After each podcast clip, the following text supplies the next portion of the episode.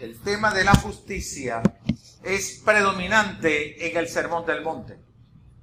Ciertamente las bienaventuranzas, de las cuales estamos concluyendo en esta tarde los estudios de este mes, son el comienzo de toda una estructura de ideas y pensamientos que el Señor le está dando a sus seguidores en medio de una serie de requebrajamiento social, cultural y espiritual de una nación. La justicia es el tema predominante en el Sermón del Monte. Veamos a través de las bienaventuranzas cuál es el enfoque que el Señor Jesús le da a la justicia. Dice que a los pobres de espíritu les será entregado el reino de los cielos. Que a los que lloran les dará consuelo a los humildes la tierra como herencia. Jesús también ofrece saciar a los compasivos y que serán tratados con compasión. A los de corazón limpio les garantiza que verán a Dios. A los pacificadores les asegura que serán reconocidos como hijos de Dios. Esos son actos de justicia que aparecen desarrollados en el Sermón del Monte, en lo que hemos llamado los afortunados, los dichosos, los felices, los bienaventurados. Si yo tuviera que resumir todo el Sermón del Monte en una sola idea, diría que es un acto de justicia divina que conduce a la paz como una recompensa de Dios para quien sufre. Para quien sufre, Dios ofrece en un acto de justicia divina, la recompensa de la paz. Es una gran bendición para nosotros saber que Dios no pasa por alto ningún tipo de injusticia, como tampoco ninguna obra de integridad espiritual. Es para nosotros placentero saber que Él interviene para llevar esas personas a la paz, las que han sido maltratadas, las que sufren, las que lloran y que esa es una hermosa recompensa. John Stott, uno de los más brillantes teólogos del siglo pasado, capellán de la reina de Inglaterra en su libro El Sermón del Monte contra cultura cristiana, afirma, si la iglesia aceptara en forma realista las normas y los valores de Jesús, tal y como Él los expresó, y viviera por ellos, sería la sociedad alternativa que Jesús siempre se propuso que fuera y ofrecería al mundo una auténtica contracultura. Es decir, John Stott está diciendo en el lenguaje popular nuestro, si los cristianos realmente asumieran las enseñanzas de Jesús en la montaña, en el sermón del monte, y las pusieran en práctica y las vivieran, estaríamos eh, estableciendo una contracultura estaríamos haciendo un mundo diferente, realmente estaríamos impactando al mundo. En el desafío de servir, Charles Swindon, quien fue rector del famoso seminario teológico de Dallas, dice, el verdadero cristiano posee un hambre insaciable de lo justo, una inclinación apasionada hacia la justicia. El verdadero cristiano, dice Charles Swindon, no está sediento de venganza pero sí reclama justicia. El verdadero cristiano posee un hambre insaciable de lo justo, una inclinación apasionada hacia la justicia. Es decir, Swindon nos está diciendo que el verdadero cristiano quiere que se le haga justicia a lo que él ha sido víctima, pero que tampoco es un victimario, sino que va a practicar con pasión la justicia. En los versículos 6, 9 y 10 del Evangelio según San Mateo capítulo 5 que ya leímos, resaltan tres aspectos importantes que quiero compartir con ustedes como una especie de resumen de lo que enseñan las bienaventuranzas. La primera cosa es la justicia. La justicia. Dice el Evangelio, afortunados los que tienen hambre y sed de justicia Afortunados los que son maltratados por practicar la justicia. Afortunados los que tienen hambre y sed de justicia. Afortunados los que son maltratados por practicar la justicia. Él está diciendo hambre y sed de justicia. Y yo sé que todos nosotros en estos días hemos sabido lo que es el hambre y lo que es la sed. Yo no estoy hablando de esa hambre que dice usted a eso de la tarde, hey, me provoca un dulcito, me, me provoca una tortica. Quien fuera crocantica, ¿verdad? No, yo no estoy hablando de esa hambre. Yo estoy hablando de esa hambre de días, de esa hambre que te duele en el estómago, de esa hambre que te duele en el alma cuando el hijo llora y no tienes nada que comer. De esa hambre es la que está hablando Jesús. Porque los jornaleros de su tiempo no le alcanzaba el dinero, la paga, ni siquiera para hacer una comida al día. De esa hambre es la que Jesús está hablando cuando se refiere a la justicia. Pero Él está hablando también de la sed. Y yo sé que muchos de ustedes han experimentado sed. No estoy hablando de esa sed de que me voy a llevar el contigo al gimnasio, porque cuando esté sudando me voy a tomar un poco de agua. Tampoco de ese hábito que veo ahora que todas las mujeres andan en la calle con un termito. Yo no estoy hablando de eso. Por cierto, que muchas veces los termos regresan intactos. Yo no estoy hablando de esa sed. Yo les quiero hablar de la sed que yo experimenté el jueves. Nosotros tenemos tres semanas que no llega agua a mi edificio. Y cuando llegó el agua, no fue suficiente porque no había electricidad para que las bombas funcionaran. Y cuando se llenó el tanque inferior, no hubo electricidad para bombear. Yo estoy hablando que tengo meses en los cuales recibo 10 minutos de agua al día, de la una a las 10, de una a una y 10. Yo estoy hablando de la sed que en medio de la virosis que dio, de diarrea y de vómito, yo no tenía una gota de agua no tenía una gota de agua para disolver un alcacelser. Me acordé de cómo son las mujeres. ¿Usted sabe cómo se toma un vaso de agua un hombre? Exprime el vaso hasta la última gotita. ¿Usted sabe cómo se toman las mujeres el agua en la casa? Dejan tres dedos en el vaso y el vaso lo dejan en el cuarto. Así que por esa conclusión yo dije, hay tres cuartos, hay tres vasos. Y fui directo y conseguí el agua. Estaba a temperatura ambiente, pero ni modo. Yo lo que necesitaba era disolver un alcacelser porque yo tenía un malestar físico insoportable. Yo no tenía ánimo para ir a buscarle al vecino que me diera agua. Esa misma sed es la que experimentaban los judíos cuando el Señor le estaba hablando. Ellos no tenían grifo, no tenían tanques, no tenían tubería. Ellos tenían que pasar por el desierto. Ellos tenían que experimentar las tormentas de arena. Ellos se protegían la cara y aún así el polvo les dañaba la garganta. Llegaban con una garganta irritada que solamente un poco de agua de un cántaro les podía saciar. De esa hambre y de esa sed es a la cual el Señor está diciendo que el pueblo tenía de justicia.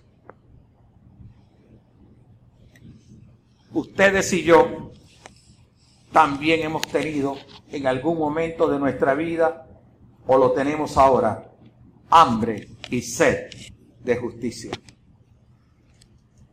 Pero el Señor está diciendo en su sermón, hambre y sed de justicia serán saciados. Él no está hablando de aquel que dice alguien me hizo daño. Y bueno, eso se lo dejo yo en las manos de Dios. Él no se está refiriendo a ese tipo. Él se está refiriendo a aquel que realmente de su ser interior reclama justicia, por aquel hecho tan abominable que le hicieron. Él está hablando de aquel que realmente ha agotado las vías y no ha encontrado respuesta. Por eso si decimos que hoy tenemos hambre y sed de justicia, tenemos que hacernos varias preguntas. ¿Hasta qué, punto realmente quiere la justicia? ¿Realmente quieres justicia para el, el que te ofendió? ¿Para el que te explotó? ¿Para que el, el que te maltrató? Lo quieres tanto como quiere un hambriento la comida o el agua, el que está muriendo de sed. ¿Hasta qué punto es intenso tu deseo de justicia en medio de tanta maldad?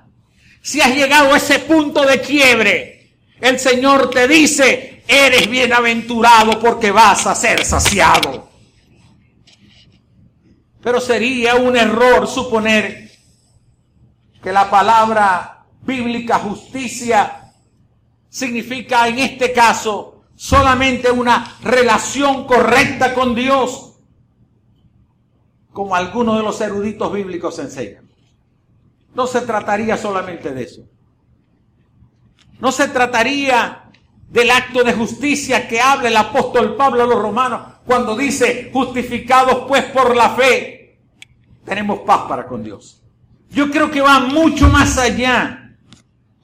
Yo creo que la justicia de la cual el Señor está hablando va más allá que un asunto privado entre Dios y el hombre, entre el Dios santo y el hombre pecador. Aun cuando ciertamente la injusticia terrenal y humana es un reflejo de la relación del hombre para con Dios, no es el todo de la justicia de la cual está hablando en la bienaventuranza. Yo creo que la justicia de la cual habla Jesús en la bienaventuranza es un asunto privado y personal entre Dios Santo y el pecador, pero incluye también la justicia social. Eso lo hemos aprendido de la ley y los profetas. Incluye la justicia en la cual muestra la liberación del hombre de la opresión, la promoción de los derechos humanos, de los cuales el Señor se caracterizó en su defensa. La justicia de la bienaventuranza incluye la justicia mercantil y laboral que regula las relaciones comerciales. Me niego a pensar que Dios es indolente y que voltea frente al opresor del trabajador o frente al pícaro que engaña en un documento para quitarle la propiedad de otra persona. Yo creo que la justicia de las bienaventuranzas incluye el honor en el hogar y los asuntos familiares. Por estas razones, yo creo que los cristianos están comprometidos a tener hambre y sed de justicia. Y tener hambre y sed de justicia como algo que agrada al Dios justo, porque un Dios justo no es cómplice de la injusticia terrenal. No podemos entonces reducir la justicia de la cual hablan las bienaventuranzas a la doctrina de la justificación. Creo firmemente que la doctrina de la justificación de la cual habla el apóstol Pablo es el piso para la eh, el establecimiento de una estructura de relación social entre el hombre y el ser humano. Porque cuando estudiamos el contexto o estudiamos el tema de la justicia a la luz de la palabra de Dios, encontramos todas las implicaciones que esto tiene. Hoy solo quiero referirme en un caso particular. Cuando vamos al Antiguo Testamento, recordamos el asesinato de Abel.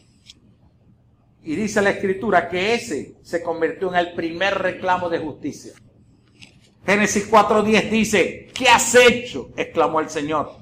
Desde la tierra la sangre de tu hermano reclama justicia. ¿Qué has hecho? Le dijo, le preguntó el Señor. Desde la tierra la sangre de tu hermano reclama justicia. Desde la misma creación, Dios no ha sido indiferente ante la injusticia, ante la violencia, ante la muerte, ante los crímenes. Dios no es indiferente ante la injusticia de ninguna naturaleza. Ciertamente vengo afirmando que la injusticia es producto de una inapropiada relación del hombre para con Dios, que tiene que ver con la vida privada entre el pecador y el Dios santo, pero que también se proyecta a nuestro alrededor, se manifiesta a través de un comportamiento inadecuado, inapropiado por el mismo pecador. No hay duda que el crimen de Caín fue un acto de enemistad de Dios, de Caín con Dios, porque Dios había aprobado la ofrenda de Caín. ¿Y cuál fue la respuesta entonces? La enemistad que tuvo Caín con Dios lo llevó al acto de violencia para matar a Abel. De allí viene, ese es el génesis de la injusticia humana y terrenal. El hombre separado de Dios, el hombre en pecado. La Biblia dice, encomienda al Señor tu camino, confía en Él y Él actuará. Y agrega, hará que tu justicia resplandezca como el alba, tu justa causa como el sol del mediodía. Este es el texto preferido de mi esposa. Encomienda al Señor tu camino, confía en Él y Él actuará.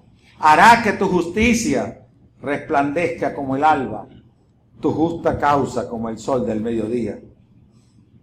La justicia de la bienaventuranza nos conduce a una estrecha relación privada con Dios, pero también nos lleva a una apropiada relación pública para con los hombres.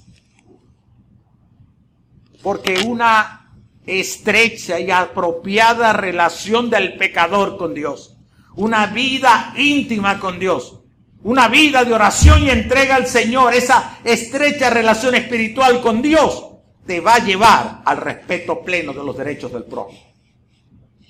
Porque no puedes cerrar la puerta, arrodillarte delante de la presencia de Dios, clamar a Él y salir a ser el opresor. No puedes salir a ser el explotador. No puedes salir a ser el que practica la injusticia. La razón es que un hombre alejado de Dios no siente motivación para cumplir sus deberes para con las demás personas. Por eso el salmista dice, Primero, encomienda al Señor todo. Confía en Él para que Dios haga tu causa justa, para que resplandezca como el sol del mediodía. Pero hasta ahora parece que, que todo va bien. Pero cuando vamos al versículo 10, entonces el Señor entra en otra, otro nivel. Que el versículo 10 habla de los que son maltratados por practicar la justicia. Porque hasta ahora hemos hablado de que todos nosotros deseamos que quienes nos han lesionado, nos han dañado, nos han ofendido, ellos merecen el castigo de Dios. Pero ahora estamos hablando de otro. O sea, yo me porto bien, yo no le hago mal a nadie. Pero ¿por qué a mí me hacen mal? ¿Por qué? Yo creo que una persona, cuando es justa y padece, esa es la mayor demostración de maldad que inspira o que vive en el corazón de una persona perversa. Yo veo cuando alguien va y le roba la pensión a un viejito. ¿Qué hace con la pensión si la pensión no le alcanza? Y como el, el pensionado no ve, es una persona mayor. Yo digo, ajá, pero ¿Cómo es posible ese acto de injusticia? Eso es lo que es el reflejo de la maldad que está en el corazón de quien lo hace. Lo que ocurre en esta humanidad es consecuencia del pecado. Por eso, muchas veces los justos padecen injustamente. ¿Qué puedo hacer frente a eso? El Señor le dijo a su pueblo, ya se te ha declarado lo que es bueno, ya se te ha dicho lo que de ti espera el Señor, practicar la justicia, amar la misericordia y humillarte ante tu Dios. Se te ha declarado lo que es bueno, le está hablando a su pueblo. Se te ha dicho lo que de ti espera el Señor, practicar la justicia, amar la misericordia y humillarte ante tu Dios. Realmente el Señor no sabía la maldad y la, injusticia que privaba sobre su pueblo. No sabía que eso estaba lesionando a un pueblo que muchas veces había actuado con justicia, o aparte del pueblo que había actuado con justicia. Pero él está hablando de la misma manera al pueblo de él, a su pueblo. Y le está haciendo tres exigencias. Todas están encadenadas. Le dice, practica la justicia, aun cuando el injusto te lesione. Practica la, la justicia, aun cuando el perverso te dañe. Practica la justicia, aun cuando el malhechor y el malo te quieran dañar. Y luego dice, ama la misericordia. Ama la misericordia. Yo creo que el daño más grande que le podemos hacer a esta sociedad es si el pueblo de Dios rechaza la misericordia, pierde un corazón misericordioso para con los demás. Porque el instrumento que Dios ha escogido para mostrar su misericordia en estos tiempos difíciles es su pueblo. Por eso Él le dice, practica la justicia, ama la misericordia. Y dice también, humíllate ante tu Dios.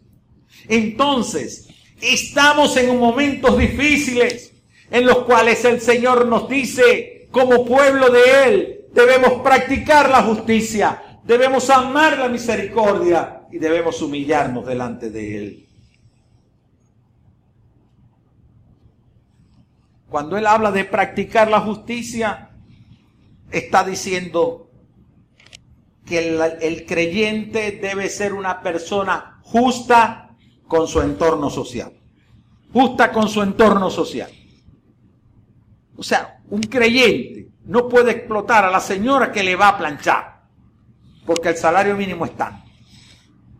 Un creyente no puede explotar a las personas que le sirven, porque ese es el salario que debiera tener.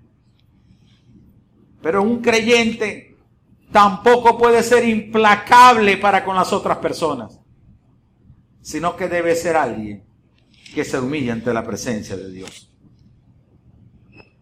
La segunda característica de las bienaventuranzas es que la justicia divina conduce a la paz. Para el Señor Jesús no hay paz si no hay justicia. Si no hay justicia hay rendición, pero no hay paz.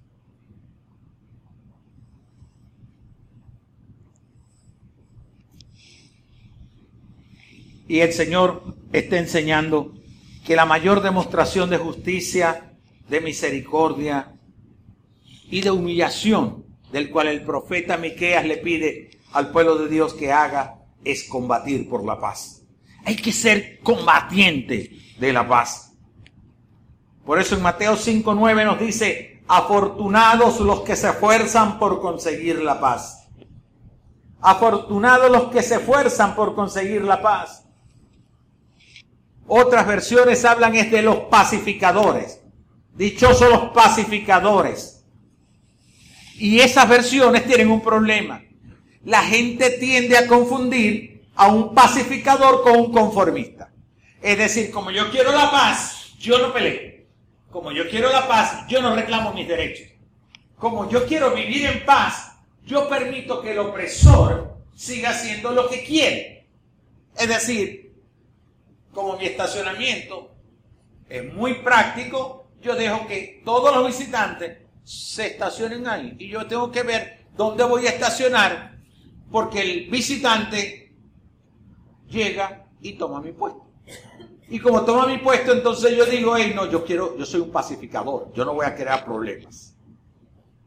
Esa no es la idea de la cual está hablando el Señor. Swindon, el que ya mencioné, dice, no se trata de bienaventurados los que evaden todas las cosas. No dice los que evaden todos los conflictos. Los que evaden todas las confrontaciones. Dice eso no lo está diciendo el Señor. Tampoco dichosos o afortunados los que están recostados, plácidos y reposados. Yo no me voy a meter en eso. Y mucho menos bienaventurados los pasivos que comprometen sus convicciones cuando están rodeados por personas que no están de acuerdo con ellos.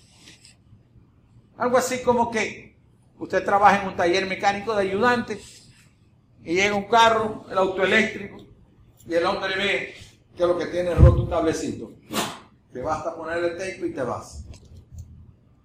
Y lo revisa y el dueño del taller agarra y dice, compañero, eso es el arranque. O eso es el alternador. Y hay que cambiarle el inducido. Y hay que cambiarle la bobina. Y hay que cambiarle esto, esto, esto. Y el hombre le dice, y son tantos dólares. Y se va. Y el tipo le dice, poner un pedacito de tape para cuando venga. Ese no es un pacificador, porque ese no quiere justicia. Ese está haciéndose eco cómplice de un acto de injusticia. La idea de Jesús en el Sermón del Monte es la misma del apóstol Pablo cuando en Romanos 14, 19 dice, por lo tanto, esforcémonos por promover todo lo que conduzca a la paz y a la mutua edificación. Esforcémonos por promover todo lo que conduzca a la paz y a la mutua edificación. Siempre se ha estimulado al cristiano a ser un pacificador, pero no podemos tergiversar la expresión, la palabra. Un pacificador es aquella persona que en lugar de avivar la discordia, emplea su influencia y sabiduría para reconciliar las partes en conflicto, para ajustar las diferencias entre las personas y restaurarlos a un estado en unidad. Un pacificador no puede ser aquel hombre que va a su amigo y le dice, tengo problemas con mi mujer, no la aguanto. Estoy hasta aquí. Y el hombre le dice, ni que fuera la última, que quede en el desierto. No, hermanito, búscate otra. Y él dice, no, si yo soy un pacificador, estoy acabando con una pelea entre un hombre y una mujer que lleva años. Ese no es un pacificador. Pacificador es el que no aviva la discordia, sino que emplea su influencia para reconciliar a las partes en conflicto. Pero tampoco un pacificador es un conformista. No es un pacificador quien dobla la cabeza ante la injusticia para preservar la paz. ¿Por qué? Veamos lo que es el sermón del Señor. El mismo que dijo, afortunados los que se esfuerzan por conseguir la paz, que serán llamados hijos de Dios. Más adelante, el evangelista Mateo nos dice, Jesús aseguró que él no había venido para traer paz, sino espada. Entonces, ¿cómo es esto? Hay una contradicción entre Jesús que dice, bienaventurados los pacificadores, pero yo no vine a traer paz, yo vine a traer mi espada. ¿Cómo es eso?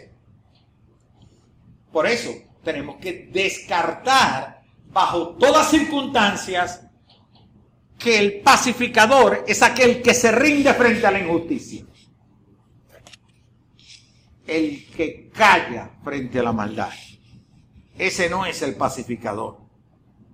El cristiano está llamado a la paz, a procurar y seguir la paz y a tratar en lo posible de estar en paz con todos. Tratar de estar en paz con todos. Pero ¿será posible estar en paz con todos? Ni la Biblia ni la experiencia me dice a mí que usted y yo vamos a poder estar en paz con todos. Pero a usted le toca tratar de estar en paz con todos. Cuando el Señor habló de que Él había venido con espada, Él se está refiriendo al hecho de que en algún momento algunos familiares querrán oponerse a tu adoración a Dios, a tu entrega de tu vida al Señor. Y entonces él dice, ahí vengo yo con espada. Yo estoy con el que me sigue. Yo no estoy con los que impiden que te sigan. Entonces, ¿cómo podemos apaciguar, ser apaciguadores en medio de esta discusión? En lugar de vivir atormentados aquellos que decidieron no seguir a Dios, nuestro deber es ayudarles, es animarles y enseñarles la importancia de seguir a Dios. Por eso podemos decir o definir claramente que el pacificador no es un sumiso cristiano, que no tiene hambre y sed de justicia, o que calla frente a la opresión. El pacificador no se resigna a ser oprimido o explotado para no tener problemas.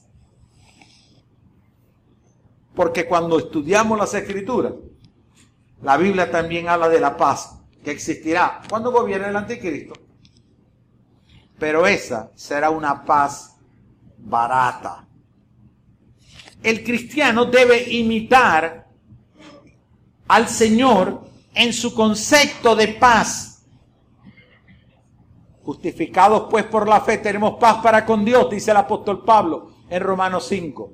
¿Cómo es esa relación de la cual hay un acto de justicia y hay una paz con Dios entre el pecador y el Dios santo? es que Dios hizo la paz con nosotros a un costo inmenso. ¿Saben cuál fue ese precio, verdad?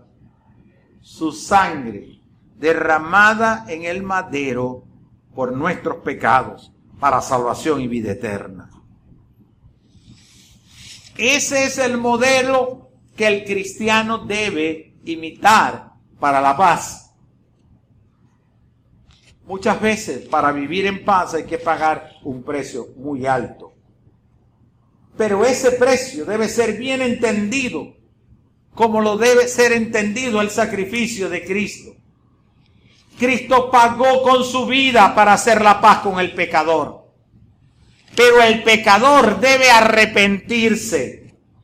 Sin arrepentimiento no puede haber perdón. Sin arrepentimiento no puede haber perdón. Si no hubiese arrepentimiento, entonces el sacrificio de Cristo sería un precio muy barato para el pecador. Sería una paz muy económica, donde solo Cristo pagó y el pecador no valoró el sacrificio. Para que pueda haber perdón el creyente que es pacificador debe exigirle el arrepentimiento genuino al opresor. Es decir, el opresor asumió una conducta y luego viene y dice, no, yo me arrepiento de lo que le hice. Y no enmienda, no se arrepiente, no cambia, no compensa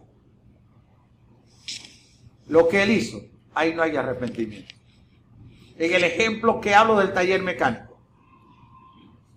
El explotador fue el mecánico que con un pedacito de tape cobró toda una reparación. Y el ayudante mecánico le hace ver las circunstancias y le dice, está bien, no lo vuelvo a hacer más. Yo lo siento mucho, lo lamento. Ahí hay perdón.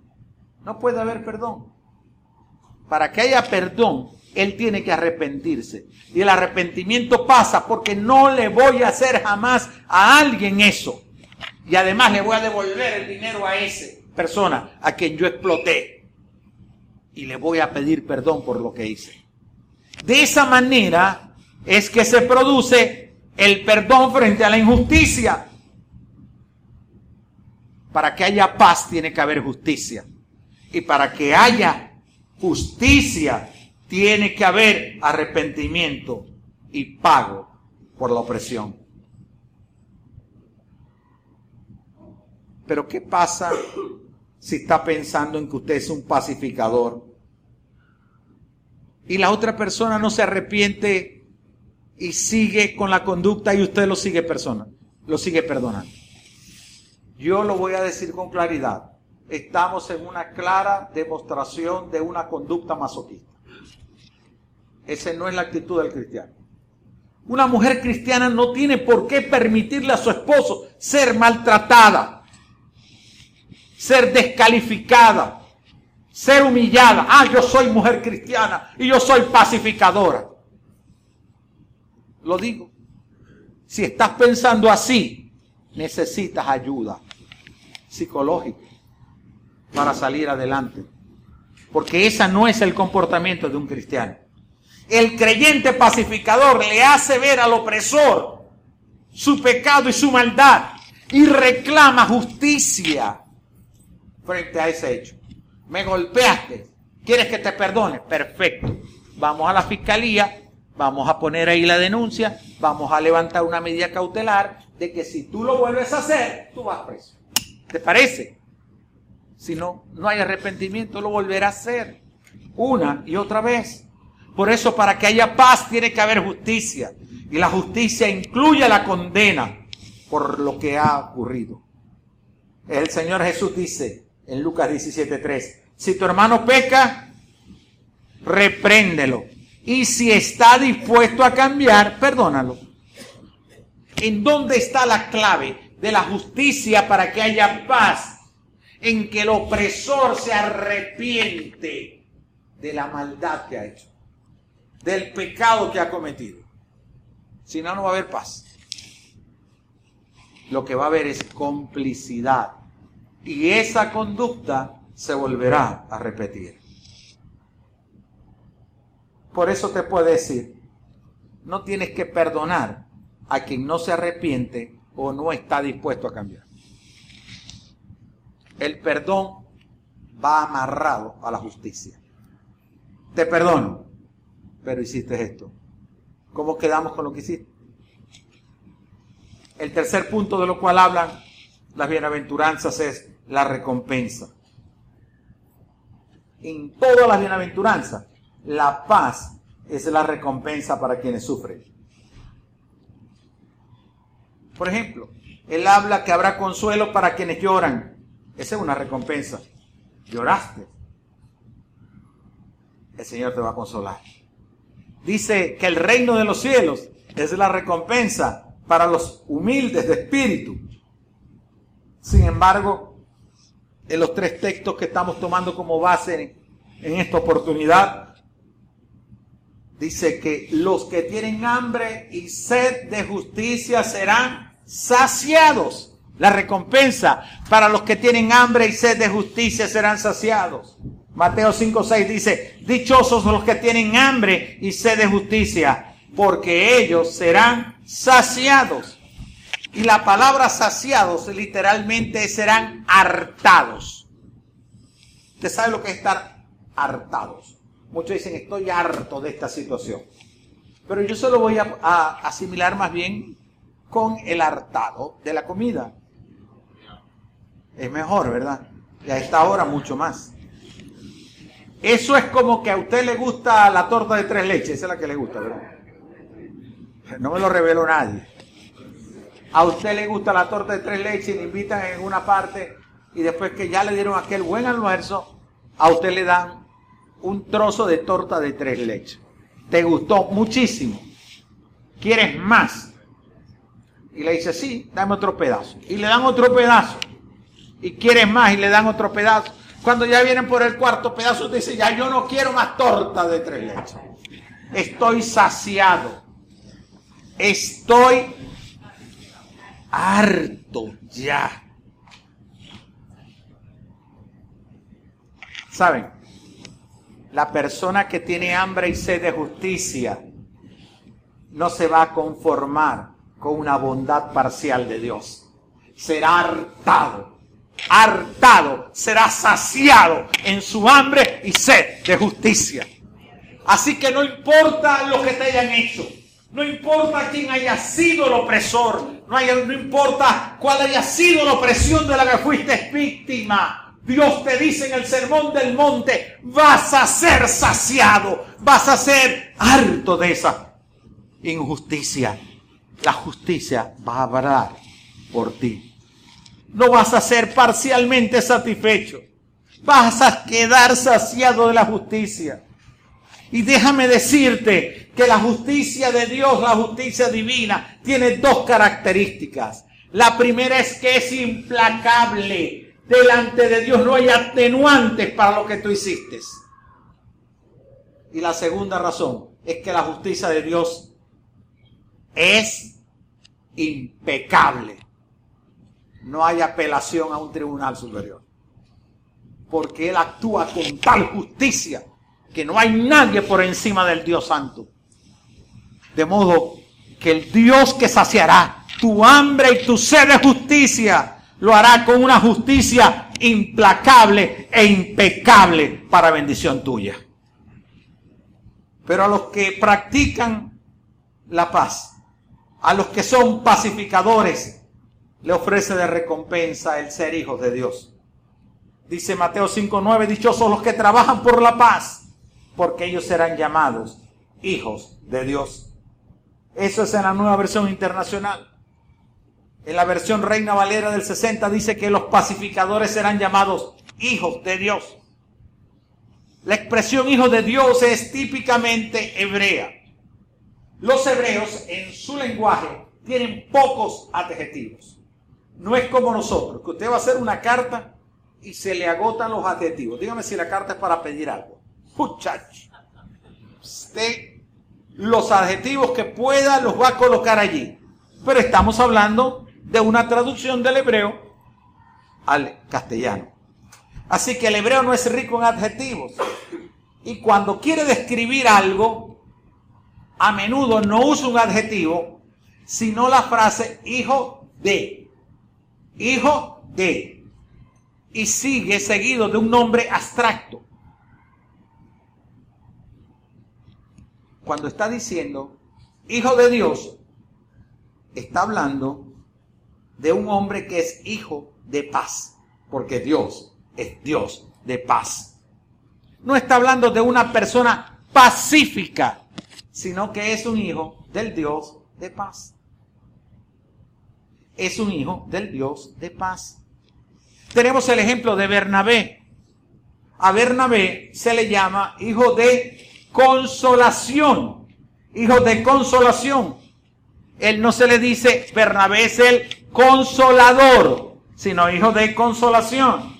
Tampoco se le dice Bernabé es el confortador, sino que es el hijo del confortador. El hijo de consolación. Eso es Bernabé.